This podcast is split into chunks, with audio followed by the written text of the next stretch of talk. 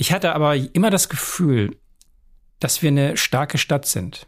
Auch in der Corona-Pandemie hatte ich immer das Gefühl, hier hält man doch gut zusammen. Und wenn etwas nötig ist, dann zieht die Stadtgesellschaft mit. Das gab mir auch ein bisschen Ruhe sozusagen und Zuversicht äh, in recht schwierigen Amtstagen.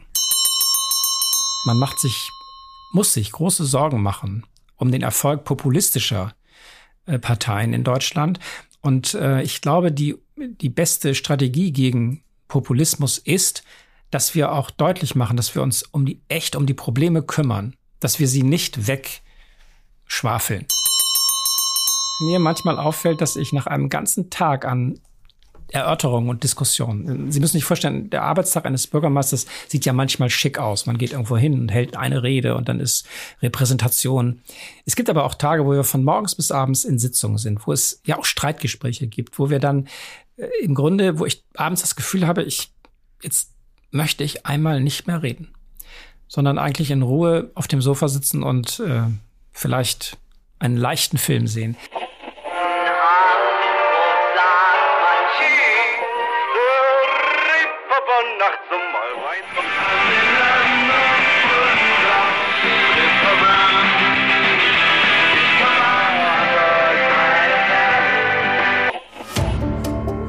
Gute Leute. Das Hamburg-Gespräch mit Lars Meier. Jetzt. Heute bei mir zu Gast in der hundertsten Folge ist Hamburgs erster Bürgermeister Dr. Peter Tschentscher. Moin, moin. Moin. Sie sind am 20. Januar 1966 in Bremen geboren und im niedersächsischen Oldenburg aufgewachsen. Für das Studium der Humanmedizin zogen Sie nach Hamburg und wurden 1995 promoviert. Bis 2011 arbeiteten Sie als Oberarzt und Dozent am Universitätsklinikum Hamburg-Eppendorf. 2008 sind Sie für die SPD in die hamburgische Bürgerschaft eingezogen, waren von 2011 bis 2018 Finanzsenator und sind seitdem Hamburgs erster Bürgermeister. Zudem sind Sie aktuell turnusgemäß Präsident des Bundesrates. Sie sind verheiratet, haben einen Sohn und leben in Barmbek. Sie waren der erste Gast dieses Podcasts und feiern mit uns heute die hundertste Folge von Gute Leute, das Hamburg-Gespräch. Welche Bedeutung hat das Medium Podcast für Sie? Ich höre selber gerne Podcasts. Man kann das so nebenbei wunderbar machen. Und es ist äh, beruhigend. Man kann sich ganz anders auf die Inhalte einstellen, wenn man durch optische Effekte nicht abgelenkt wird. Also wenn man nebenbei irgendwie Hausarbeit zu tun hat oder auch äh, was anderes. Podcasts gehen direkt ins Ohr und ähm, man ist doch konzentrierter auf das, was gesagt wird. Insofern ein interessantes Format und wenn ich abends mal Zeit habe, dann äh, höre ich durchaus mal rein. Und äh, welche neben den ganzen Gute-Leute-Fabrik-Podcasts hören Sie denn so? Ah, das ist eine fiese Frage. Also ich höre recht selten Podcasts und ähm, dann ist das eher so Aber Zufalls so thematisch ist das dann Nein, das ist also ein Zufallseffekt. Oder? Ich bin irgendwo, bin im Internet und so und dann denke ich, ach, das ist ja interessant und dann klicke ich es an und dann finde ich das zufällig. Ich, ist es nicht so, dass ich mir jetzt vornehme, heute Abend äh, schalte ich mal was ein, sondern das ergibt sich ein bisschen aus der Situation heraus. Ja. Passend zur Veröffentlichung dieser Folge sind Sie seit exakt 2000 Tagen Bürgermeister dieser Stadt. Welches Zwischenfazit würden Sie ziehen? Schon eine ganz schön lange Zeit, würde ich sagen. Kommt aber hallo. Nicht, kommt mir gar nicht so vor. Aber es gibt Bürgermeister, die hatten eine kürzere Amtszeit. Ja, normalerweise waren es früher vier Jahre, einige haben dann acht Jahre durchgehalten. Man kommt ja auch leicht mal aus dem Amt äh, ja. in, äh, in schwierigen Zeiten. Aber ich finde, wir haben ziemlich harte Situationen gut überstanden, wenn man so bedenkt, Corona-Krise, Energiepreiskrise, dieser, diese Zeitenwende, wie Scholz das nennt.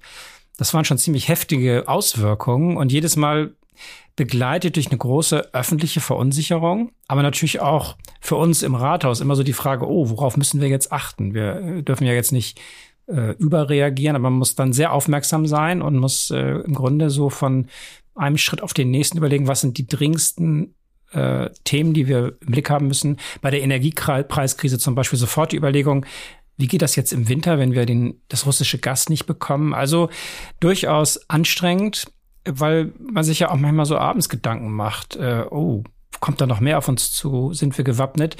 Ich hatte aber immer das Gefühl, dass wir eine starke Stadt sind.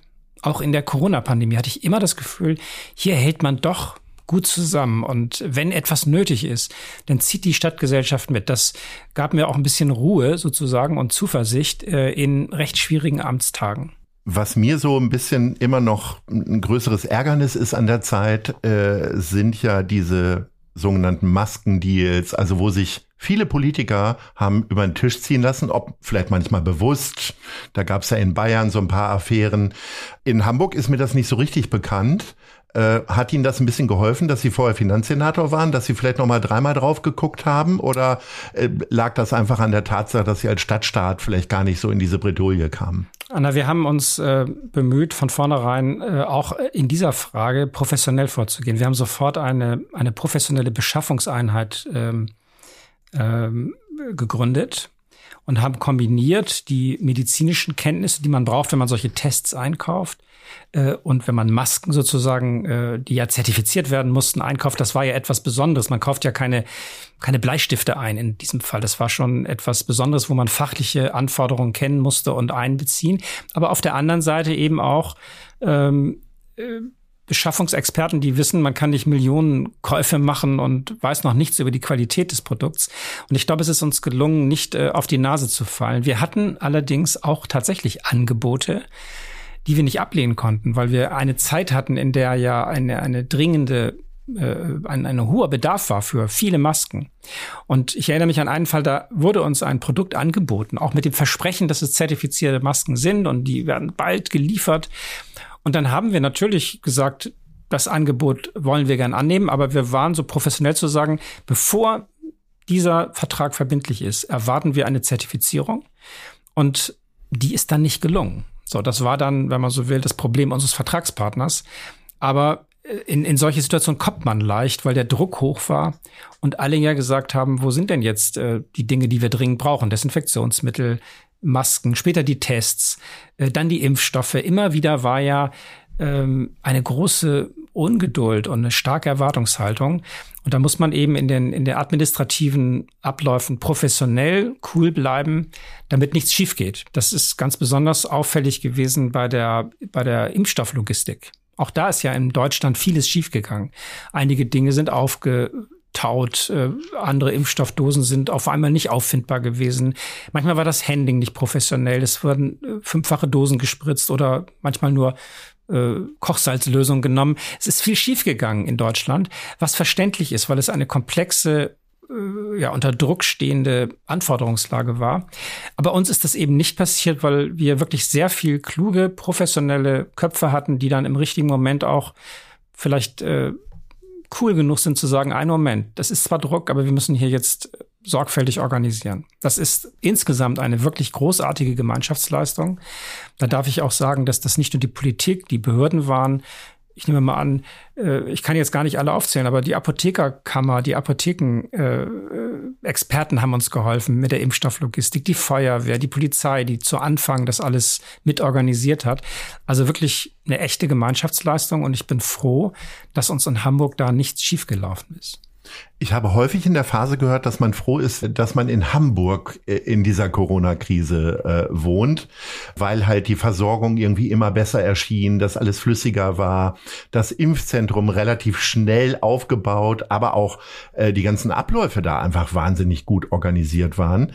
Ähm, ist Hamburg da in irgendeiner Form tatsächlich auch ein bisschen gestärkt daraus hervorgegangen? Also diese ganze Solidarität, die Sie ja angesprochen haben, dieses zu, gemeinsam anpacken, spüren Sie das heute noch irgendwie? Ist da was von übrig geblieben? Ich glaube schon, dass es so ein Gefühl zurück, äh, ein, ein Gefühl zurückbleibt zurecht, dass es dann doch gelungen ist, beieinander zu bleiben. Und dass eben bestimmte Fehlentwicklungen, die wir in Sachsen zum Beispiel hatten, wo also am Ende alle aufeinander eingedroschen haben und wo dann zum, also die Todesrate doppelt so hoch war am Ende wie in Hamburg. Und wo dann Patienten ausgeflogen werden mussten mit Hubschraubern in, in, in Intensivstationen anderer Bundesländer. Das ist einfach nicht gut gelungen, das Management und die Akzeptanzbildung. Und insofern, glaube ich, können wir stolz sein. Hamburg ist ja eine Stadtgesellschaft, wo viele sagen, ich frage nicht nur, was die Stadt für mich tun kann, sondern ich äh, frage auch, kann ich was für die Stadt tun? Und diese Unterstützung aus unerwartetsten Ecken, die hat uns schon geholfen an vielen Stellen. Und deswegen kann ich auch sagen, natürlich im Nachhinein gibt es kluge Leute, die sagen, aber hätte man nicht zu dem Zeitpunkt diese Entscheidung anders treffen können? Dann sage ich ja, mit dem Wissen von heute hätten wir natürlich ganz anders von Anfang an Entscheidungen treffen können. Aber das Besondere an so einer Lage ist ja, wir haben ein Virus, wo die besten Experten, die diese Virenart beforscht haben, gesagt haben, wir wissen nicht genau, welche Eigenschaften dieses Virus hat. Und deswegen mussten wir in einer, in einer, in einer Situation der großen Ungewissheit rational vorgehen. Und dafür brauchten wir Akzeptanz. Ich habe vor zwei Wochen 300 Corona-Tests bestellt, weil ich irgendwie im Gefühl habe, es könnte im Dezember, Januar wieder ein bisschen enger, schwieriger, wie auch immer werden. Äh, können Sie mir Hoffnung geben, dass ich die nicht nutze oder wie ist die Stadt darauf vorbereitet? Ich habe keine Corona-Tests gekauft. Ich bin äh, ziemlich sicher, dass wir kein ernstes Problem mehr bekommen. Aber hell sehen kann man nicht. Wir haben ähm, äh, immer Ich kann Ihnen ja welche abgeben, dann, bin, wenn Sie welche brauchen. Ich glaube, Sie können sehr beruhigt sein. Und ich, mir fällt noch eine, äh, eine, eine Besonderheit auf, weil ich immer wieder darauf angesprochen werde, überwiegend von älteren Leuten. Die haben richtig Sorge gehabt, dass sie, weil sie eben nicht mehr so topfit sind wie, wie ein 20-Jähriger, äh, die sich schon Sorgen gemacht haben, äh, was, was kann ich tun? Muss ich mich jetzt bedroht fühlen? Und wir haben gemeinsam mit unserer Pressestelle ja begonnen, Pressekonferenzen zu streamen sie ins Internet zu stellen. Das hat vielen Leuten die Möglichkeit gegeben, im Original zu verfolgen und sich anzuhören, warum wir bestimmte Maßnahmen ergreifen oder wieder aufheben. Und mir haben sehr viele Menschen, von denen ich das nicht erwartet habe, gesagt, sie haben sich das live angeguckt. Und äh, auch, wie gesagt, letzte Woche erst hat eine ältere Dame zu gesagt, sie war danach immer viel beruhigter, weil sie das Gefühl hatte, es gibt eine vernünftige Umgehensweise. Jede einzelne Maßnahme, die ja manchmal skurril wirkte, dass wir, wir mussten ja Maßnahmen treffen, wo man sich auch aus heutiger Sicht fragt, wieso zählen die jetzt die Abstände der, die, die, die Zahl der Leute, die an Tischen sitzen und werden Abstände. Es wirkt ja aus heutiger Sicht fast abwegig, wie wir das öffentliche Leben regulieren mussten. dahinter standen ja auch zum Beispiel epidemiologische Überlegungen, möglichst wenige Kontakte äh, äh, zu haben, weil das wiederum die Dynamik der, der Pandemie bestimmte. Aber in der einzelnen Regelung war es sehr, äh, sagen wir mal, sehr, schien es auch manchmal nicht nachvollziehbar zu sein. Und deswegen war es enorm wichtig, immer zu erklären, warum wir in bestimmten Bereichen Regeln haben, warum wir sie aufheben, warum wir aus Gründen der Gleichbehandlung dann auch nicht willkürlich in einzelnen Bereichen sagen können, da machen wir nichts. Ähm, und insofern war die Erklärung für diese Maßnahmen genauso wichtig, vielleicht sogar noch wichtiger als äh, die Entscheidung selbst. Kommen wir mal zu schöneren Themen. Weg von Corona hin zu Ihren Lieblingen hier in Hamburg. Unsere Schnellfragerunde. Ich bitte um kurze Antworten. Welche ist Ihre Lieblingsbar? Dazu reicht mir die Zeit nicht, viel ähm, Baratmosphäre zu genießen. Aber gibt's denn mal irgendwo einen Wein oder so in es Barmbek gibt ein um Lieblingsrestaurant, wenn Sie das fragen würden. Das wäre meine nächste Frage. Das Welches kann ich ist Ihr Ihnen sofort beantworten. Das ist ein griechisches Restaurant bei uns in unserem Stadtteil in Barmbek. Der Senat, der steht auf Griechisch. Ne? Äh, Thies Rabe hat ja, hat er mir mal erzählt, jeden Freitag einen Tisch äh, beim Griechen in Bergedorf.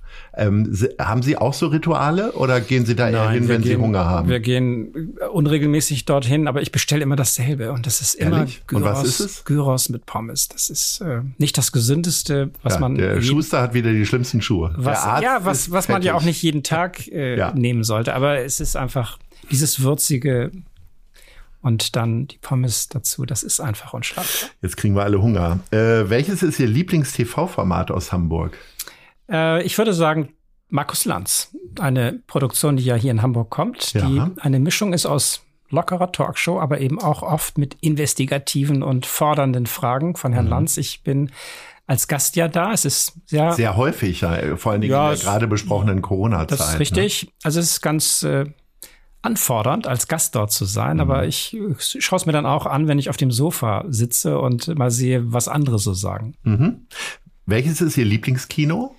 Äh, auch das habe ich, aber da würde ich ungern jetzt sagen, ich kenne an, mehrere Kinobetreiber in Hamburg und wenn ich jetzt sage, das ist mein Lieblingskino, dann ist das nicht so angenehm. Ich, ich habe ein Lieblingskino, aber ich finde. Wo sind Sie denn zuletzt gewesen? Äh, zuletzt war ich äh, an der Munzburg im Kino. Aber ich will ausdrücklich sagen, wir haben wirklich eine gute Kinolandschaft und ich bin fast ein bisschen stolz, dass wir nicht nur ein Hamburger Filmfestival haben, sondern dass wir eben auch eine Kinokultur haben mit unterschiedlich, äh, unterschiedlichen Programmrichtungen. Und deswegen ist es gar nicht so schlecht zu sagen, Hamburg äh, ist äh, eine Filmstadt. Ja, das ist gewagt, weil äh, jetzt gerade ähm, tatsächlich viel zu wenig Drehs stattfinden. Ich habe jetzt gerade eine ganz aktuelle Kulturdiskussion darüber geleitet. Ähm, es fehlen die Hollywood-Produktionen so ein bisschen und es fehlen auch ein bisschen die Gewerke. Also die ja. Filmproduktionen haben tatsächlich Probleme, weil Mieten und so weiter und die Gewerke sind nicht hoch bezahlt. Also es ist äh, wirklich ein, ein großer Kreislauf. Ähm, aber ich hoffe, wir erhalten diese Filmstadt. Ich habe, äh, wir haben ja Warner Brothers in Hamburg und ich ja, habe, als wir die sind noch übrig geblieben. Als wir auf einer USA-Reise waren, habe ich in Hollywood mir die Gelegenheit genommen, mit den Chefs sozusagen von Warner Brothers genau über diesen Punkt zu sprechen. Warum gibt es nicht mehr Produktion in Deutschland? Und die interessante Antwort war, es gibt einen europäischen Wettbewerb um mehr Subventionen. Und es gibt Länder, die sind nicht geeigneter als Drehort. Wir haben wirklich interessanteste Kulissen. Also wenn Sie einen James Bond in Hamburg drehen, also was kann es Besseres geben? Aber es gibt durchaus europäische Länder, die ganz gezielt Produktionen subventionieren. Und das ist dann der Grund, weswegen Produktionen eben auch nicht in Deutschland stattfinden. Ich finde aber, wir sollten jetzt nicht über die, äh, über die Krisen und über die Beschwernisse sprechen, sondern wir haben hochinteressante Filmschaffende. Wir haben äh, Fatih Akin, wir haben wirklich interessanteste Produktionen. Und wir müssen zusehen, dass wir da ein bisschen ähm, Aufmerksamkeit bekommen. Natürlich ist das Filmfestival in Cannes und auch das in Berlin bekannter und wir sind da äh, noch in einer anderen Kategorie. Aber wir sollten diese Filmkunst und auch unsere Filmfestivals würdigen, ein bisschen uns selber wertschätzen. Dann fällt der Blick von außen auch stärker auf uns. Und dadurch, glaube ich, kriegt die Branche Rückenwind. Die Produktionen haben unterschiedliche äh, Themen. Da geht es um Finanzierung, da geht es um Produktionsstätten.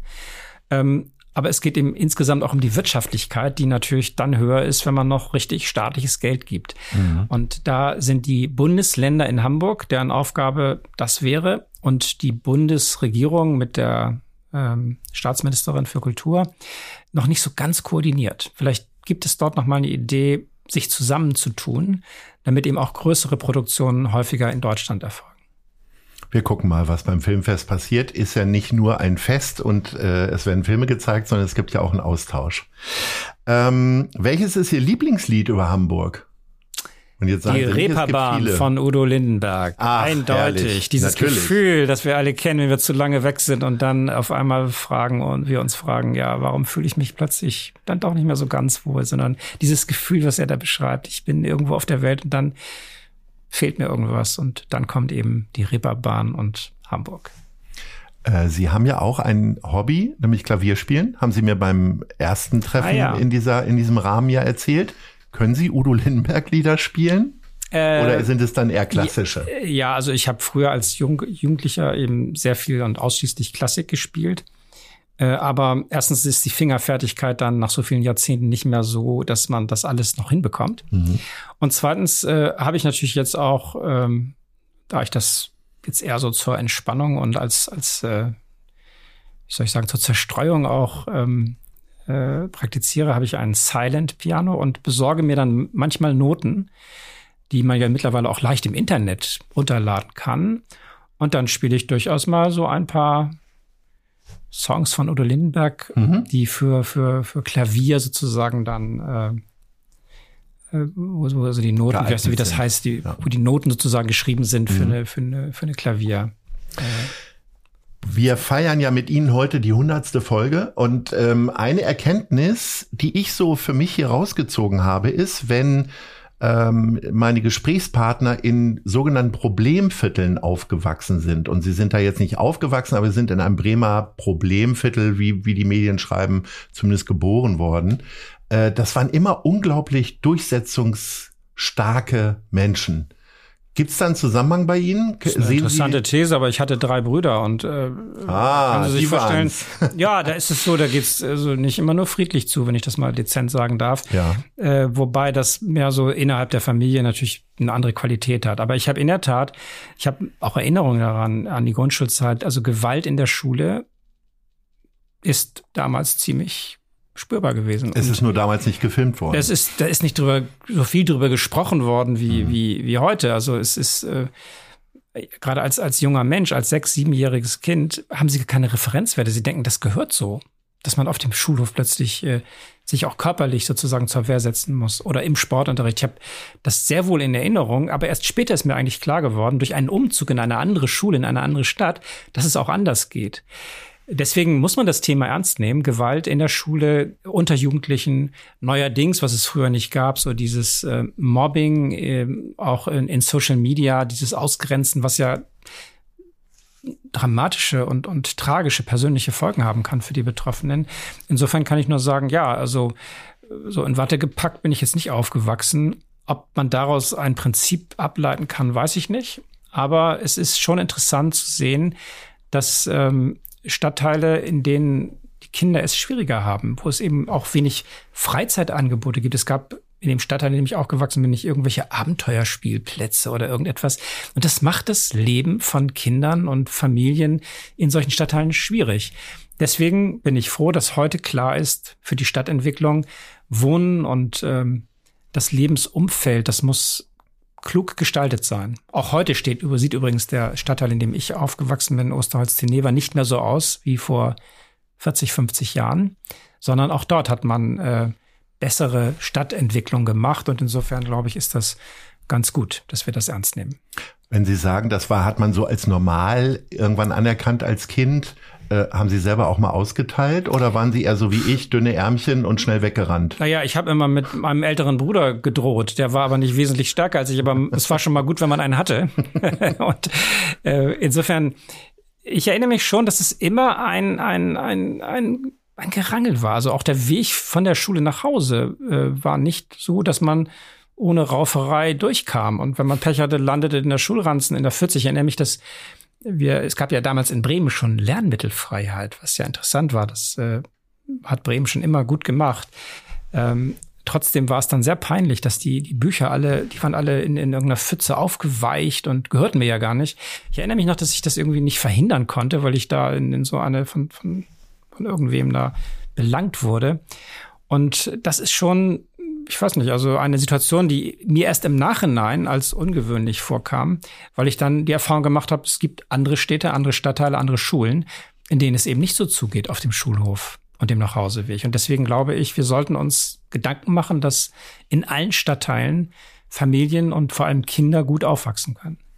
Ist das, wenn Sie sagen, äh, Sie haben keine richtigen Abenteuerspielplätze oder andere Themen? Es gab gar nichts, gehabt. es gab keine Kita-Plätze, es gab, es gab ähm, Ist das ein Thema, was Ihnen heute besonders wichtig ist, dass Sie quasi Ihren Senatskolleginnen und Kollegen auch sagen, Leute, Seht mal zu. Ja, unbedingt. Wir, wir, wir zum Beispiel sagen ja, dass wir nicht überhaupt kostenlose Kita-Plätze haben wollen, sondern wir wollen sie in allen Stadtteilen haben. Wir führen richtig äh, in der Fachbehörde und bei uns im, in einer Senatskommission Listen und sagen so, wo, wo wohnen jetzt möglicherweise noch, äh, wo werden noch Wohnungen gebaut, wo, wo leben viele Familien. Und wir kümmern uns dann darum, dass es Kita-Träger gibt, die in genau diesen Stadtteilen dann auch Kitas eröffnen. Das ist ein Anspruch, den wir in Hamburg sehr ernst nehmen und ich glaube, das Ergebnis kann sich sehen lassen. Sie sind dann äh, die Gymnasialzeit haben Sie in Oldenburg verbracht, tolle Stadt. Ja. Ich habe selber viele Freundinnen und Freunde da und finde es wirklich, könnte es mir auch als Altersruhesitz vorstellen. Könnte es für Sie auch ein Zurückgeben oder ist Hamburg jetzt einfach Ihre Wurzel für immer? Also meine Eltern haben ja noch lange dort gelebt, bis sie dann verstorben sind. Und ich bin dann viele Jahre ja immer dann zu Besuch bei meinen Eltern gewesen. Mir war immer, immer so dieser Reeperbahn-Effekt. Nach einem Wochenende habe ich gedacht, oh, jetzt ist, ist es sehr schön hier. Es ist wirklich eine wunderschöne Stadt. Auch eine, eine, eine Stadtgemeinschaft, wo man sich kennt, wo man sich begegnet. Äh, nicht so anonym wie Hamburg. Aber es ist eben doch eine kleinere Stadt. Es sind fast die 150, 160, vielleicht mhm. 180.000 Einwohner. Ich weiß nicht die Zahl jetzt im Einzelnen, aber es ist keine in diesem Sinne große internationale Metropole, wo es von morgens bis abends an allen Ecken und Enden brummt. Und äh, deswegen glaube ich, wer einmal den Spirit und den, äh, wie sagt man, den Drive dieser Stadt erlebt hat, äh, der fühlt sich dann, glaube ich, jedenfalls würde es mir so gehen, nicht mehr wohl in, ähm, in, in einer ja, Kleineren, ich will jetzt keine diskriminierende in so einer, äh, es ist ja fast Kurklinik-Atmosphäre dann. Sehr, sehr, sehr friedlich. Nochmal zur Erinnerung, wir sprechen über Oldenburg, nicht über Bad okay. Oeynhausen. Ja, wie gesagt, ich will jetzt, die, ich will die Worte nicht falsch wählen, aber es ja, ist ja. Eben, es ist sehr ruhig, sehr beschaulich, sehr, äh, ja, auch richtig gemütlich dann. Und wir leben ja schon davon, dass wir dass wir Gegensätze haben, dass wir von einem Stadtteil in den anderen gehen und dann haben sie einen völlig anderen Charakter. Die Vielfalt der Kultur und es ist ja nicht nur Oper und Ballett, was wir in Hamburg haben, sondern wir haben richtig noch eine Clubszene.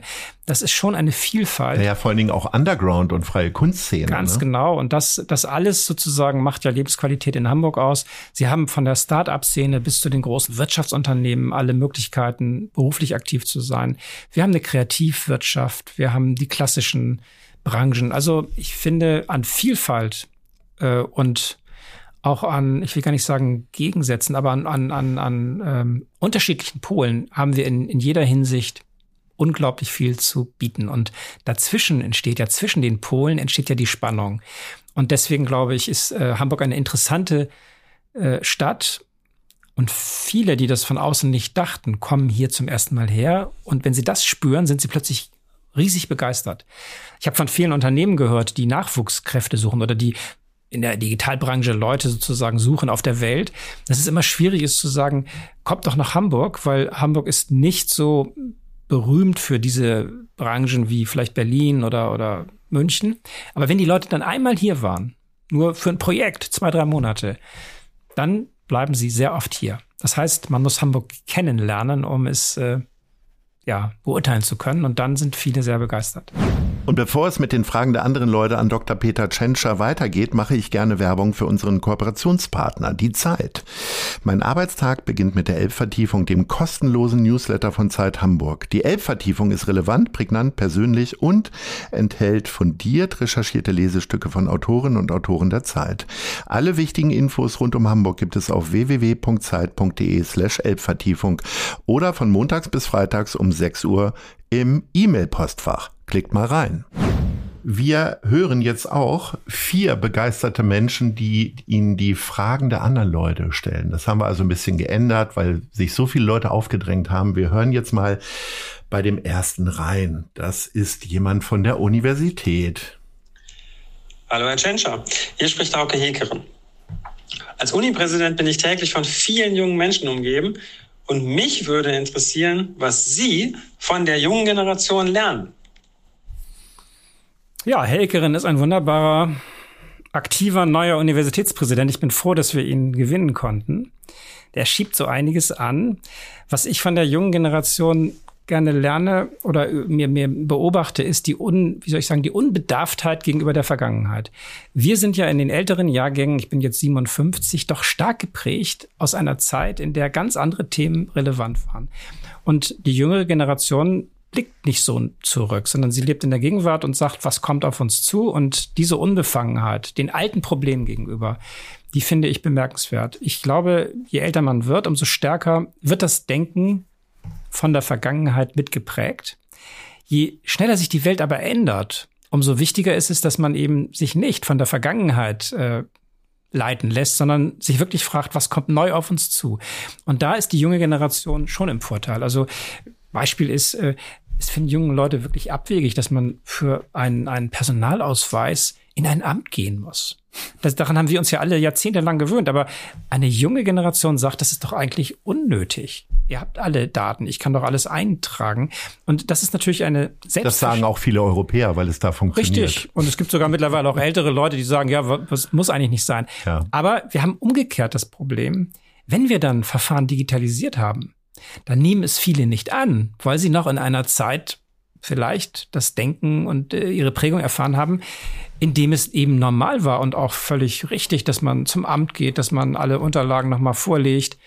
Und insofern ist mein Appell eigentlich, ähm, diese neuen Dimensionen, diese neuen, äh, die, diese Chancen, die die Digitalisierung schafft, auch anzunehmen. Und wenn wir ein Verfahren digitalisiert haben, es dann auch zu nutzen. Wir können Kraftfahrzeuge, jetzt Kfz Online heißt das Verfahren. Ich habe selbst gemacht beim letzten Mal, als ich ein Fahrzeug anmelden wollte. Da haben einige ein halbes Leben gesessen, um Kennzeichen anzumelden. Und Man so kann es aber machen. Ich habe es gemacht und es hat gut funktioniert. Es gibt, glaube ich, so ein paar praktische Tücken, die dann nicht so funktionieren. Aber ich, ich appelliere an alle, die Angebote, die wir machen für Online-Dienstleistungen der Verwaltung, das auch in Anspruch zu nehmen. Es sei denn, es gibt Gründe. Wenn ältere Leute sagen, also ich steigt da nicht durch, ich gehe zum Amt, lass mir gerne helfen, ist das auch berechtigt und dann wollen wir unsere Personalressource auch dafür einsetzen, Bürgerinnen und Bürger individueller zu betreuen oder ihre Dienstleistungen sozusagen zu bearbeiten. Das setzt aber voraus, dass die, die es können und die, die keinen besonderen Unterstützungsbedarf haben, sagen, ich nehme das online auch in Anspruch. Erster Schritt, wenn ich einen praktischen Tipp loswerden darf. Besorgen Sie sich diesen elektronischen Personalausweis und die, wie soll ich sagen, die, das, das Authentifizieren, also die einmalige Anmeldung damit. Dauert fünf zu Minuten. einem kleinen Lesegerät. Wenn man das einmal gemacht hat, kann man mittlerweile auch online Dienstleistungen ansprechen. Man, man kann sie online bezahlen. Und es, es funktioniert in schon vielen Verfahren. Habe ich tatsächlich vor ein paar Wochen gemacht, geht Und? ruckzuck und ist wirklich wunderbar. So. Da sind wir einer Meinung. Wir äh, gucken mal die nächste Frage oder hören uns die an. Moin, Herr Tschentscher. Mein Name ist Laura Ullmann und ich übernehme bei Lars Meyer Management und PR das Management für Moderatoren und Moderatorinnen. In meiner Freizeit bin ich aber eigentlich leidenschaftliche Bremerin. Daher meine Frage an Sie. Was vermissen Sie an Bremen? Oder anders gefragt, was ist in Bremen so viel schöner als in Hamburg? Da fällt mir jetzt nicht so viel ein. Ich bin zwar in Bremen geboren, aber ja nach äh, einigen Jahren dann weggezogen. Ich fühle mich durch und durch als Hamburger. In Hamburg hat Bremen auch nicht so Kein gutes sagen? Standing. Ja, irgendwie habe ich, Ich immer erlebe das auch Gefühl, immer wieder. dass immer wieder gesagt, ach so, aus Bremen. Ja, ich sage dann immer, ja, ich habe eine hanseatische Biografie. Ja. Aber und genau das ist das, was Bremen auch Bremer auch spüren. Sie Mhm. merken, das ist die größere Schwester und die fühlen sich stärker, größer, wichtiger, besser. Also das ist ein, ein, ein Gefühl, was man, glaube ich, in der Bremer Stadtgesellschaft Hamburg gegenüber hat. Wir sollten ein bisschen darauf acht geben, dass man eben nicht zu äh, wichtig tourisch und von oben herab äh, redet. Ich finde eigentlich, wie Bremen sich entwickelt hat, faszinierend. Bremen hat weit vor uns äh, Exzellenzstatus in der Universität gehabt, wurde ja immer ein bisschen belächelt. Bremen hat sich unglaublich positiv entwickelt an der Weser. Ich, ich gehe gerne mal an der Schlachte lang und äh, das, das ist einfach ein, ein schönes Stück Stadt am Wasser. Und ähm, Und definitiv liegt das Fußballstadion am schönsten im Gegensatz zum Millantor oder zum da bin ich übrigens Volkspark. genau gegenüber im Krankenhaus geboren Ui. und trotzdem nicht Werder-Fan geworden. Ich will nur sagen, es ist so, dass äh, Bremer, äh, wie soll ich sagen, ein bisschen bescheidener sind.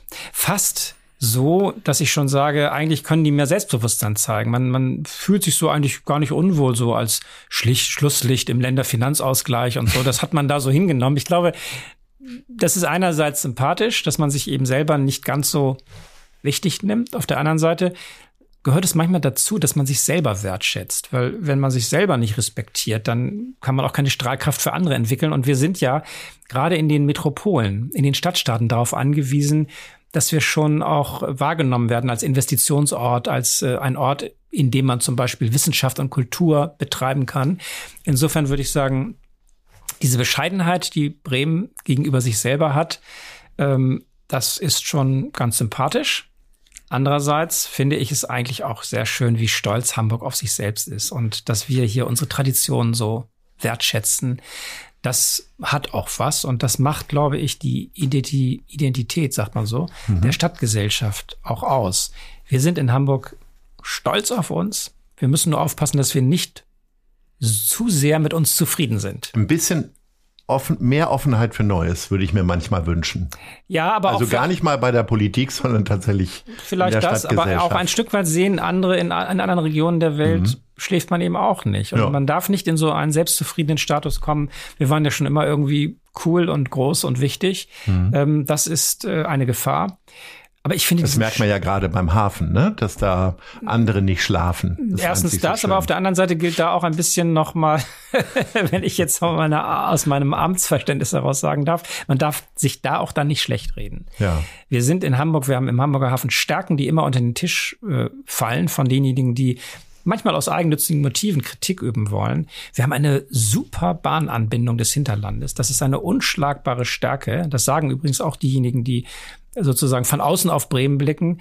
Ähm, jetzt, jetzt weiche ich ein bisschen ab von meiner eigentlichen Aussage eben. Da sollten wir ein bisschen stolzer und selbstbewusster werden. Der Hafen ist stark, er ist modern. Er hat auch eine wichtige Aufgabe und er hat eine Zukunft. Es ist nicht so, dass wir darauf verzichten können. Ansonsten liebe ich an der Hamburger Stadtgesellschaft die ähm, diese äh, dieser Stolz und auch dieses sich kümmern, was ich eben schon mal gesagt habe, dass viele Leute, die hier zum Beispiel wirtschaftlich erfolgreich waren, dann sagen, ich gebe ein Stück meines Wohlstandes an die Stadt zurück, die mir diesen Erfolg gegeben hat. Ein, ein Alexander Zverev, der sagt, ich bin so dankbar, in dieser Stadt aufgenommen worden zu sein und so erfolgreicher Tennisspieler geworden zu sein. Ich gehe ein Stück weit zurück in meinen Stadtteil, an meine Schule und, und gebe was zurück an die jüngeren Menschen, die dort jetzt äh, Tennisinteresse haben. Dieses, äh, diese Haltung, eine großartige Stadt. Wir sind glücklich, dass wir hier leben konnten oder können. Und ein Stück weit gehört es sich dann auch zu überlegen, kann ich was zurückgeben? Es gibt ein unglaubliches ehrenamtliches Engagement in der Stadt. Wir haben Stiftungen. Wir sind Stiftungshauptstadt, weil es äh, sowohl in dem, in den, in den, in den privaten Beziehungen, also in den, von den Personen selbst, aber auch von den Firmen, äh, Aktivitäten gibt, die sich auf die Stadt auf die Kultur, die Bildung, die sozialen äh, Angebote richten und die etwas äh, leisten, was wir als Stadt und Staat alleine so nicht hinbekommen würden. So, wir kommen jetzt mal zu den anderen äh, Fragen der Leute. Wir haben nämlich noch zwei, Herr Tschentscher. Daher bitte ich um kürzere Antworten. Okay. Das war aber ein schöner, das war, das können ich wir so als versuche ja diese Fragen als Anlass zu nehmen, um meine Botschaften ja, in die Welt zu bringen und nicht nur Ihre Fragen. Das haben alle gemerkt, alle gemerkt. So, jetzt kommt der nächste. Hallo, Herr Tschentscher. Tobi Schlegel hier und ich habe einen neuen Roman geschrieben, Strom heißt der, der kommt Ende September raus und äh, der spielt auf einer Demenzstation, einer großen Klinik in Hamburg. Und generell geht's um die Frage, wie wir in unserer Gesellschaft auch mit älteren Menschen umgehen. Ich erlebe das oft, nicht nur in Kliniken, sondern auch bei Rettungsdiensteinsätzen, beim Kriseninterventionsteam, da bin ich ja auch tätig dass äh, viele ältere Menschen gar nicht mehr stattfinden im kulturellen Leben, im Alltag und dass die äh, sehr stark vereinsamen. Deshalb meine Frage an Sie als Bürgermeister. Was kann man gegen die Einsamkeit älterer Menschen unternehmen? Was können Sie da tun? Um es ganz konkret zu machen, wir haben uns den Hausbesuch äh, vorgestellt. Das heißt, zum 80. Geburtstag bekommen alle älteren Menschen in Hamburg Besuch von der Stadt. Das ist ein Angebot. Das kann man auch ablehnen, wenn man sagt, nee, nö, lass mich in Ruhe, ich komme schon klar. Aber durch dieses äh, Angebot erreichen wir oft Personen, die schon seit längerer Zeit allein leben, eigentlich gar nicht mehr so gut zurechtkommen. Und dort besteht dann Anknüpfungspunkt zu sagen, ähm, welche Möglichkeiten es gibt, sozusagen das Leben zu erleichtern oder zu verbessern. Und das ist ein ganz konkretes ähm, Projekt, das wir vor einigen Jahren in Hamburg begonnen haben. Und das ist die Antwort auf Herrn Schlegel, der sich ja interessanterweise aus einer ganz anderen Branche heraus auch als äh, Bürger Hamburgs jetzt in einen Bereich begibt, in dem es darum geht, ja, zu helfen. Er ist im Rettungsdienst tätig. Bin jetzt interessiert, dass er jetzt auf einer Demenzstation äh, einen Roman sozusagen entworfen hat. Äh, es ist ein Teil der Gesellschaft, der zu uns gehört. Ich finde es auch für jüngere Menschen eine gute Botschaft zu sagen, in dieser Stadt soll man auch im Alter noch gut leben können. Das ist ja nicht nur etwas für diejenigen, die jetzt schon alt sind, sondern es ist ja etwas, was wir als Lebensperspektive hoffentlich haben, dass wir auch alt werden und es dann trotzdem noch äh, gut haben, also ein gutes Leben führen können. Deswegen greift Herr Schlegel hier ein Grundthema auf. Eine solidarische Gesellschaft kümmert sich auch natürlich um die Kinder und um die Jugendlichen, aber sie sollte sich eben auch um diejenigen kümmern, die am Ende ihres Lebens noch einmal Unterstützung brauchen. Aber ist es nicht ein Wahnsinn, ist jetzt keine Landesaufgabe oder Entscheidung, dass man im Zuge der Aufgabe der Wehrpflicht einfach auch auf Hunderttausende von Zivildienstleistenden einfach so verzichtet hat? Wäre da nicht so ein äh, nicht ganz freiwilliges soziales Jahr, die Einführung davon nicht irgendwie doch wieder äh, erstrebenswert? Aus äh, heutiger Sicht, wo wir überall Kräftemangel haben, nicht nur Fachkräftemangel, ist das eine eine sehr gewichtige Überlegung. Ich glaube, bei der Abschaffung der Wehrpflicht waren andere Dinge im Vordergrund. Man hatte das Gefühl, die Bundeswehr braucht so viele, äh, äh, wie heißt es, Wehrpflichtige nicht. Mhm. Wir wissen jetzt, dass die Bundeswehr sehr viel auch Nachwuchs braucht. Und insofern würde ich sagen, aus heutiger Sicht war die Abschaffung der Wehrpflicht jetzt äh, vielleicht nicht so weitsichtig. Äh, aber es wieder einzuführen, wird dann auch schwierig. Das heißt, äh, ja, wir können freiwillige soziale Jahre machen. Junge Menschen sind immer aufgefordert, das zu tun. Es gibt ja auch viele, die so ein Gap Year machen. Durch die ähm, etwas kürzere Schulzeit ist das auch gut möglich. Und ich habe sehr von meiner Zivildienstzeit damals profitiert, auch sozusagen als als Lebenserfahrung. Das war berufsentscheidend für Sie, ja. Ein ne? Stück weit ja. Ich hm. bin über die Zivildienst äh, in den Bereich der Medizin gekommen. Als, als sozusagen Erleben von medizinischen Einrichtungen, von Krankenhäusern, natürlich auch des Rettungsdienstes. Ähm, aber auch würde ich mal sagen, äh, auch, auch als Person äh, im Zivildienst hat man Lebenserfahrung, gewinnt man Lebenserfahrung, die man in der Schule, in der Universität, auch in einem gesettelten Beruf später so nicht hat. Und deswegen ein freiwilliges soziales Jahr ist schon mal eine, eine gute Idee. Wir kommen zur letzten Frage. Hallo, lieber Herr Bürgermeister. Hier spricht Bettina Tietjen. Wie Sie vielleicht wissen, bin ich ja begeisterte Camperin und ich wüsste gerne mal, wann Sie denn das letzte Mal campen waren. Das war natürlich die letzte Frage der anderen Leute. Herr Bürgermeister, Sie sind noch lange nicht entlassen. So, wann waren Sie das letzte Mal zelten? Zelten nicht, aber ähm, wir haben durchaus schon ähm, in einem Camperfahrzeug äh, Urlaub gemacht. Und ich bin als Kind äh, als Familie sind wir regelmäßig äh, in den Sommerferien äh, zum Campingurlaub gefahren. Also ich kenne die Campingtradition und fühle mich eigentlich auch sehr wohl. Das Schöne am Camping ist ja diese, dieses Gefühl, unter freiem Himmel zu sein. Und in einem Hotelurlaub gibt es ja Zwänge. Man muss dann, was weiß ich, bis 10 Uhr zum Frühstück gewesen sein und bis dahin muss man ja auch irgendwie einigermaßen malierlich schon aussehen. Also äh, ein Campingurlaub ist wirklich pure Freiheit. Und es gibt auch so eine typische Campingatmosphäre. Das ist ja eine, eine Gemeinschaft von zusammengewürfelten Personen, die plötzlich so nebeneinander ihre Zelte und Wohnwagen aufbauen. Das hat auch eine gewisse Stimmung. Aber würden Sie, das hört sich ein bisschen an, als wäre es vor mindestens zehn Jahren gewesen. Nein, würden Sie ist, äh, so eine Nähe noch zulassen, jetzt so als Bürgermeister? Nicht in Deutschland, mhm. aber durchaus in Ländern, in denen ich nicht so leicht erkannt werde. Nun, äh, also bei, am Beispiel Autofahren, das wird Ihnen ja abgenommen sozusagen. Sie werden ja den ganzen Tag mehr oder weniger dann quasi gefahren. Ähm, gibt es Dinge, die man verlernt im Amt, weil man sie einfach gar nicht mehr so häufig macht? Ja, also Autofahren, ist Autofahren Auto, zum Beispiel so eine Schwierigkeit? Das gehört dazu. Also nicht, dass man jetzt plötzlich nicht mehr Auto fahren kann, aber es ist, äh, ich, es ist mir schon aufgefallen, dass ich plötzlich dann nicht mehr so routiniert und selbstverständlich. Ich musste mich stärker wieder konzentrieren, selber auf die Geschwindigkeitsbegrenzung zu achten. Und äh, ja, das Autofahren ist dann, wenn man es nicht mehr jeden Tag selber macht oder regelmäßig macht, dann doch nochmal was anderes. Und insofern kann ich das bestätigen. Äh, ich achte aber schon darauf, dass ich auch normal lebe. Es ist nicht so, dass ich von morgens bis abends und sieben Tage die Woche äh, sozusagen äh, Assistenz habe, sondern ich lebe ein normales Leben in Barmbek, auch gerade im Urlaub, so wie alle anderen auch. Und äh, das ist auch eine sehr erholsame und wichtige Sache.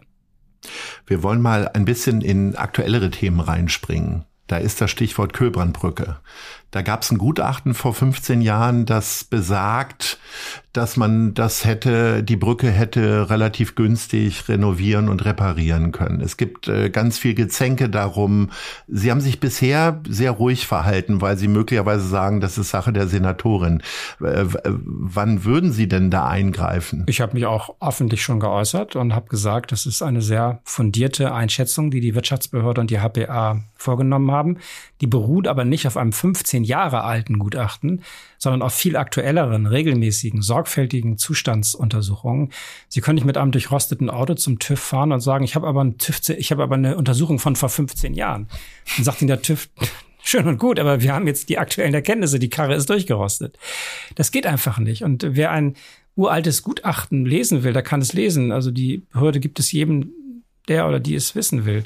Wir haben neuere Erkenntnisse und die besagen eben, dass die Lebensdauer oder die Nutzungsdauer dieser Brücke nur noch begrenzt ist und dass der Erhaltungsaufwand von Jahr zu Jahr höher wird. Das ist ja keine Brücke, für die wir, wo Spaziergänger drüber laufen, sondern das sind ja Tausende an LKWs.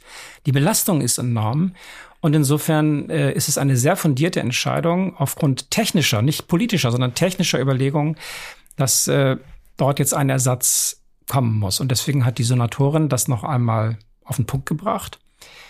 Bei der Alternative ist es so gewesen, dass wir ursprünglich im Variantenvergleich für den Tunnel waren. Es hat sich bei der konkreteren Ausplanung dann aber ergeben, dass der Tunnel doch tiefer und anders gebaut werden muss wegen der Untergrundverhältnisse. Und deswegen hat die Senatorin wieder eine richtige Entscheidung getroffen. Sie hat gesagt, wenn das bei der genaueren Planung mit der Brücke doch so aufwendig ist, müssen wir zugleich noch einmal in gleicher Planungstiefe eine Brückenalternative ähm, prüfen. Und erst dann können wir sozusagen bei gleicher Planungstiefe noch einmal die Kosten vergleichen. Denn es ist ja klar, dass sowohl für Brücken als auch für Tunnelbauten Kostensteigerungen seit äh, dem letzten äh, Erhebungszeitpunkt zustande kommen, weil einfach die Baupreise, die Inflation sich auswirken. Aber wir müssen in jeder Phase der Planung immer vernünftig bleiben und auch im Nachhinein noch begründen können, warum wir den Weg gegangen sind, den wir gegangen sind. Deswegen brauchen wir jetzt noch die Zeit, die Brückenalternative zu planen. Und dann wird sehr schnell entschieden, ob es bei der Tunnelvariante bleibt oder ob wir doch eine neue Brücke bauen. Und so geht man vor. Jedes private Unternehmen würde so vorgehen. Und da darf man sich von medialen hm, Diskussionen jetzt auch nicht irritieren lassen. Ich bin froh, dass die HPA, dass die Wirtschaftsbehörde dieses Thema ernst nehmen und dass sie die jährlichen Gutachten so vorgenommen hat, wie sie auch von äh, aus technischen Richtlinien sich ergeben. Sie haben, äh, Sie sind mit dem wunderbaren Slogan die ganze Stadt im Blick in den letzten Wahlkampf reingegangen. Gibt es trotzdem noch Stadtteile, die Ihnen ein bisschen Sorgen machen, wo Sie sagen, ah, da müssen wir noch nachbessern, die haben wir vielleicht noch nicht ganz so im Blick gehabt?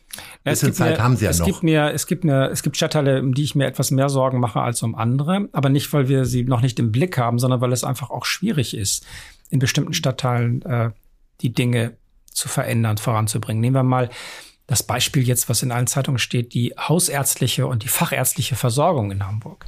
Das ist etwas, was gar nicht in der, in der, in der Entscheidungsbefugnis des Senats liegt, sondern das ist ein System der Kassenärztlichen Vereinigung, der niedergelassenen Ärzteschaft, äh, in dem viele Regularien bestehen. Und dort können wir als Politik gar nicht so durchentscheiden. Und trotzdem macht es mir große Sorgen und ich bekomme Briefe, die sagen, du müsstest dich mal kümmern, geh auf die Akteure zu, weil wir haben jetzt in diesem Stadtteil plötzlich gar keinen Kinderarzt mehr oder die eine Praxis, die es gibt, ist gerade äh, ist gerade reduziert worden, weil jemand krank gewesen ist. Das macht mir schon Sorgen. Und das, in welchen das, Stadtteilen gibt's da diese Probleme? Naja, das sind einige Stadtteile. Das sind, es ist in Harburg der Fall, in Bild steht. Jetzt habe ich gerade einen Brief bekommen von einem Bürger, dass es in Tondorf ein Thema gibt. Und da will ich auch und bin ich auch mit der Behörde im Gespräch, dass wir mit den Akteuren, das heißt mit der Kassenärztlichen Vereinigung, mit der Ärztekammer, mit allen, die Einfluss nehmen können, jetzt äh, ins Gespräch gehen und sagen, das System ist so, wie es ist. Wir müssen jetzt gemeinsam sehen, dass wir innerhalb Hamburgs, äh, gerade was kinderärztliche und hausärztliche Versorgung angeht, Wohnortnähe sicherstellen. Das ist schon ein Anspruch, den wir verfolgen. Und in diesem Sinne ähm, machen wir uns eben bei einigen Stadtteilen um bestimmte Themen mehr Sorgen als in anderen, denn es gibt eben Stadtteile, in denen die Lage anders ist. Ihr Koalitionspartner, die Grünen, Ihr Lieblingsthema vielleicht, ähm, da liest man immer wieder drüber in den Medien. Es gibt immer Streit, immer Reibereien. Das gehört ja zur Politik auch dazu. Also sehe ich zumindest so. Äh, wenn man mit einzelnen Politikerinnen und Politikern spricht, sagen die alle, ist alles halb so wild. Wir verstehen ja. uns eigentlich sehr, sehr gut. Ganz genau. Also es stimmt ja, ich will jetzt nicht Medienschelte mhm. betreiben, aber es stimmt eben nicht immer. Mhm. Also ich, ich erlebe jetzt, dass wir, wir kamen aus den, aus den, nach der Sommerpause ja wieder zu unserer Präsenzsitzung zustande. Da hat er sich das Gerücht ergeben, Katharina Fegebank und ich hätten uns gestritten, persönlich, über, über die Frage, wie der, der notärztliche Rettungsdienst organisiert werden soll. Und wir haben uns beide angeguckt und haben gesagt, äh, wir haben gar nicht geahnt, dass wir uns gestritten haben. Wir haben noch nicht einmal über dieses Thema geredet. Ich habe durchaus mit der, mit der Innenbehörde darüber gesprochen. Ähm, also das ist, es entsteht manchmal so als, ich weiß nicht, als Idee oder als Theorie. Und dann stört es uns auch aber uns auch nicht. Es wäre ja auch okay, wenn wir mal über solche Fragen äh, uns austauschen würden. Ich bin aber sicher gerade in so einem Punkt wären Katharina Fegebank und ich ziemlich schnell einer Meinung. Also manchmal stimmt es schon, dass wir ringen um, um Positionen und auch um die Strategie, die wir vereinbart haben im Koalitionsvertrag, wie es jetzt wirklich umzusetzen ist. Aber es ist bei weitem nicht so, wie manchmal der Eindruck erweckt wird. Und wir sind verglichen auch mit dem, was andere Koalitionsregierungen ja mit sich ausmachen. Eine sehr harmonische Stadtregierung und werden außerhalb Hamburgs auch ausdrücklich so wahrgenommen. Jetzt ist die Wahl noch zwei Jahre hin, aber ist diese Harmonie nicht auch ein schönes Mittel, um radikalen Kräften gar keine Aufmerksamkeit zu geben? Also könnte man sich nicht vielleicht sogar schon sehr frühzeitig zu einer gemeinsamen Koalitionsaussage hinreißen lassen? Ja, das denke ich nicht, weil das müssen ja immer Wählerinnen und Wähler entscheiden. Wir haben aber die Erfahrung gemacht, wenn eine Stadtgesellschaft mit der Regierung zufrieden ist, und das war ja 2020 bei der Wahl zu erkennen, da bekommt man plötzlich gemeinsam als eine Stadtregierung äh, eine Zustimmung von zwei Drittel der Wählerschaft. Das ist schon sehr bemerkenswert. Vorher gab es Theorien, in Hamburg sind immer die Senate abgewählt worden. Es gab immer neue Konstellationen. Und 2020 haben wir die Erfahrung gemacht, im Gegenteil. Wir haben äh, eine, eine sehr starke Mehrheit bekommen, die noch größer war als vorher. Und jetzt ähm, ist die Frage, was passiert eigentlich so in Deutschland? Man macht sich, muss sich große Sorgen machen um den Erfolg populistischer äh, Parteien in Deutschland. Und äh, ich glaube, die, die beste Strategie gegen Populismus ist, dass wir auch deutlich machen, dass wir uns um die echt um die Probleme kümmern, dass wir sie nicht wegschwafeln, sondern dass wir sie benennen, dass wir vor allem auch dort, wo wir die Probleme nicht so sehen, wie einige behaupten, dass wir das auch zurückweisen. Das finde ich auch einen wichtigen Teil, weil ja gerne sozusagen aus interessierten Kreisen alles madig gemacht wird, weil aus der schlechten Stimmung dann wiederum persönliche Reichweite und Erfolg abgeleitet werden soll. Und das müssen wir da müssen wir als verantwortliche Regierung gegenhalten. Und wir müssen sagen, da stimmt die Kritik, da haben wir ein Problem. Und da ist sie eben unberechtigt. Das ist, gehört auch mit zu unserem, finde ich, zu unserem Auftrag, Bürgerinnen und Bürger, wenn man so will, Transparenz herzustellen, jedenfalls so wie wir die Dinge beurteilen. Denn das ist unsere Pflicht. Wir haben als Senat in den Behörden äh, viele, viele Informationen, viele Kenntnisse über, über Probleme, aber auch darüber, was eben gut funktioniert. Und ich will mal sagen, eine Stadt, in der wir kostenlose Kitaplätze haben, eine kostenlose Ganztagsbetreuung an allen Schulen, eine Stadt, in der im nächsten Jahr Schülerinnen und Schüler kostenlos Bus und Bahn fahren äh, können, die kann ich doch als Bürgermeister als eine familienfreundliche Stadt bezeichnen. Das ist einfach eine, eine Einschätzung, die ich wichtig finde und die uns wichtig ist. Und dann spreche ich das auch so aus. Und ich hoffe, dass man ein Stück weit auch Frust vermeidet, indem man auf die Punkte verweist, die einer guten Entwicklung entsprechen. Gleichzeitig aber dürfen wir natürlich Probleme, die wir zum Beispiel haben bei der, bei der Respektlosigkeit, die sich ergibt in der Gesellschaft insgesamt, Respektlosigkeit gegenüber Feuerwehr und Polizeibeamten. Das, was wir so in den Silvestertagen, nicht unbedingt in Hamburg, aber auch in anderen Städten gesehen haben, da müssen wir einfach sagen, das sind gesellschaftliche Entwicklungen. Da müssen wir gegenhalten und wir müssen auf Respekt Wert legen. Wir müssen das dann auch ahnden, wenn es zu, äh, sagen wir mal, ja, im Grunde ja zu, zu Übergriffen kommt. Das darf man nicht wegnuscheln, sondern da müssen wir klare Worte finden. Und ähm, das alles hilft auch gegen Populismus, weil wenn man solche Fehlentwicklungen nicht ernst nimmt und nicht auch sagt, dass es äh, wichtig ist, dagegen zu halten, dann verlieren Leute das Vertrauen, weil sie sagen, warum sehen die das nicht, was äh, mich hier bewegt? Und deswegen gehört beides dazu. Probleme benennen, auch die Gegenstrategien dazu benennen, aber eben auch zu sagen, wir können stolz sein auf unser Schulsystem. Ein solcher Erfolg in den Bildungsrankings wie in Hamburg gibt es doch seit Jahrzehnten irgendwo. Und das, äh, das gehört dazu, dass man auch den Erfolg benennt, weil sonst entsteht eine depressive Gesamtlage, die zu dieser großartigen Stadt nicht passt. Wenn man so diskussions- und streitfähig ist, weil man das beruflich natürlich auch immer mehr dazulernt, wie harmoniebedürftig sind Sie denn privat? Gehen Sie da Streitereien eher aus dem Weg, weil Sie sagen, oh Gott, das habe ich tagsüber gehabt oder äh, also das ist, äh, also meine Frau gibt ziemlich klar oft den Ton an. wenn ich das äh, verraten darf, ohne jetzt, äh, dass ich äh, sozusagen meine private Lage noch weiter öffentlich machen möchte. Wie oft Sie Diskussionen Aber haben. Es ist in der Tat so, dass mir manchmal auffällt, dass ich nach einem ganzen Tag an Erörterungen und Diskussionen. Sie müssen sich vorstellen, der Arbeitstag eines Bürgermeisters sieht ja manchmal schick aus. Man geht irgendwo hin und hält eine Rede und dann ist Repräsentation. Es gibt aber auch Tage, wo wir von morgens bis abends in Sitzungen sind, wo es ja auch Streitgespräche gibt, wo wir dann äh, im Grunde, wo ich abends das Gefühl habe, ich jetzt möchte ich einmal nicht mehr reden, sondern eigentlich in Ruhe auf dem Sofa sitzen und äh, vielleicht einen leichten Film sehen. Und wenn dann noch eine Talkshow kommt, dann sage ich auch zu meiner Frau, ich können wir jetzt vielleicht mal was anderes oder ich kann dann diese dieses dieses Pro und Cons, dieses diskutieren, was ich den ganzen Tag, manchmal über 10, 12 Stunden hatte, dann nicht mehr so gut hören. Und deswegen bin ich dann in einer Phase, wo ich sage, jetzt möchte ich was anderes machen. Vielleicht Klavier spielen oder. Wie schwer ist es denn, Freundschaften zu pflegen? Wenn, also, weil die leben ja auch vom Austausch, auch mal nachfragen, wie geht's dir? Und dann kommt vielleicht auch eine längere Antwort, äh, wie auch immer. Das ist schwer. Das ist schwer, weil wir ja auch in einem Beruf sind, in dem es keine Regelmäßigkeit Haben Sie Kontakte verloren, richtig so in den letzten ich hoffe, 2000 die, Tagen? Die wertvollen, in den letzten 2000 Tagen nicht mehr. Ich war ja schon länger in der Politik. In die Politik ist ein, ein also die Senats das Senatsamt, Senatorin, mhm. Senator zu sein, bedeutet, keinen regelmäßigen Wochenrhythmus zu haben. Also was wir früher mal gemacht haben oder was ja normal ist, man geht jeden Dienstag zum Sport und ist in einem Verein. Das sind Routinen, die sie im, im beruflichen, also im, im, politischen Leben nicht haben, weil ich kann nicht sagen, ich bin jetzt jeden Abend an einem bestimmten Wochentag nicht verfügbar. Das heißt, sie verlieren den normalen äh, Rhythmus, wo sie sagen können, wir gehen mal alle drei Wochen irgendwo hin. Es ist immer so, man muss um Termine ringen. Und wenn ich mich verabrede zum Kino, dann ist das Schwierigste immer, welcher Abend kann es sein? Und dann steht im zweiten Schritt dann, was kommt denn gerade so? Das ist äh, die Situation und deswegen neigt man in der Politik dazu, in der Tat äh, ja Privatleben zu verlieren. Äh, aber wenn es einem bewusst ist, dann kann man auch sich die Mühe machen, das zu vermeiden. Und dann äh, suche ich mir einfach auch bewusst die Lücken im Kalender und sage, dort darf jetzt kein dienstlicher Termin mehr kommen, weil ich mich verabredet habe. Und ähm, das wird dann auch respektiert in meinem Umfeld und deswegen bin ich jetzt nicht unglücklich.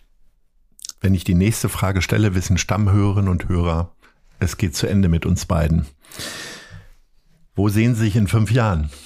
Ich hoffe noch als Bürgermeister im Rathaus, aber das entscheiden eben andere. Und ich hoffe, dass ich weiterhin gesund bin, dass mir das Amt Spaß macht. Auch das ist ja alles nicht selbstverständlich. Und ähm, insofern hoffe ich, dass ich in fünf Jahren im Rathaus Bürgermeister bin und die Einladung bekomme, vielleicht zur 300. Folge von Gute Leute. Wahrscheinlich sind wir dann bei 230 oder so, aber wir werden das sicherlich hinkriegen. Wo sehen Sie Hamburg in fünf Jahren? Auf äh, dem Weg, den wir eingeschlagen haben. Ich denke, dass der Hafen äh, sehr viel stärker dasteht als heute. Wir haben dort einige Projekte, einen Hafenentwicklungsplan, aber auch konkrete Projekte, die den Hafen voranbringen werden. Ich hoffe, dass wir im Bildungsranking immer noch dastehen, wo wir stehen, nämlich auf dem Weg nach oben. Ich hoffe, dass äh, wir in der Mobilitätswende, wie wir das ja nennen, also bei der Alternative zum Auto großartige Angebote haben und die Leute sagen, oh, es wirkt. Viele Leute fahren total gerne mit dem Rad und nutzen noch mehr Bus und Bahn, sodass diejenigen, die noch mit dem Auto fahren oder müssen, dann auch es leichter haben. Das heißt, wir sind in einer solchen Transformationsphase in der Mobilitätswende. Das heißt, wir sind noch nicht am Ziel mit den Alternativen, müssen aber die ganzen Umbau- und, und äh, ja, Baustellenarbeiten, damit wir dorthin kommen, schon ertragen. Ich glaube, dass mit jedem Jahr deutlicher wird, dass das ein lohnender Weg ist und dass wir dann in fünf Jahren, spätestens 2030, das ist ja unser Ziel, so eine Fünf-Minuten-Stadt sind. Das heißt, man kann innerhalb von fünf Minuten überall in Hamburg ein, eine Alternative zum Auto erreichen.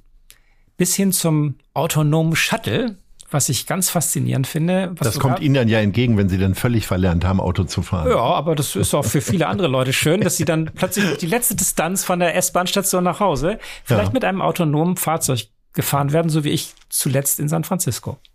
Lieber Herr Bürgermeister, es war mir eine große Freude. Vielen Dank, dass Sie sich eine Stunde Zeit genommen haben für unsere Hörerinnen und Hörer und für mich. Ähm, es ist ein schönes Geschenk gewesen zur hundertsten Folge und ich will mich außerordentlich bedanken für die wirklich gute Politik, die Sie mit Ihrem Senat hier gerade oh, machen. Ich fühlte mich vor allen Dingen, weil wir am Anfang relativ viel über Corona gesprochen haben, hier sehr wohl in Hamburg und hoffe, dass das auch noch eine Weile so sein wird. Vielen, Vielen Dank. Dank. Das Lob nehme ich gerne mit und äh, ich wünsche Ihnen weiterhin viel Erfolg. Das war gute Leute. Das Hamburg-Gespräch mit Lars Meier. Von der Gute-Leute-Fabrik, der Szene Hamburg und dem Zeitverlag. Folgt dem Hamburg-Gespräch als Podcast auf allen bekannten Streaming-Plattformen. Jeden zweiten Montag neu.